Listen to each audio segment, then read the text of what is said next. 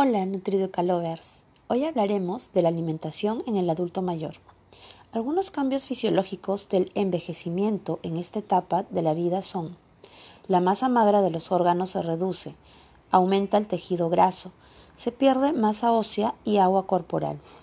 También es frecuente la falta de apetito, las alteraciones digestivas como el estreñimiento y la presencia de enfermedades es muy importante considerar la ausencia de piezas dentarias, ya que esto puede ocasionar que la ingesta de alimentos sea mucho menor. Algunas recomendaciones para una alimentación saludable en el adulto mayor son tener una dieta variada que incluya todos los grupos de alimentos, que sea equilibrada, es decir, que aporte el requerimiento calórico necesario. Estas necesidades energéticas son individuales y varían según la edad, sexo, actividad física y si se presenta alguna enfermedad.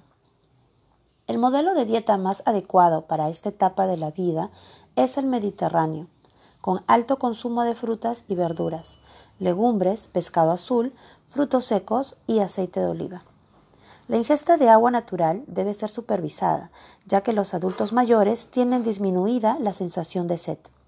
En cuanto a los tiempos de comida, estos deben ser fraccionados y de preferencia preparados al horno, al vapor, a la plancha, estofados, guisos, salteados o a la parrilla.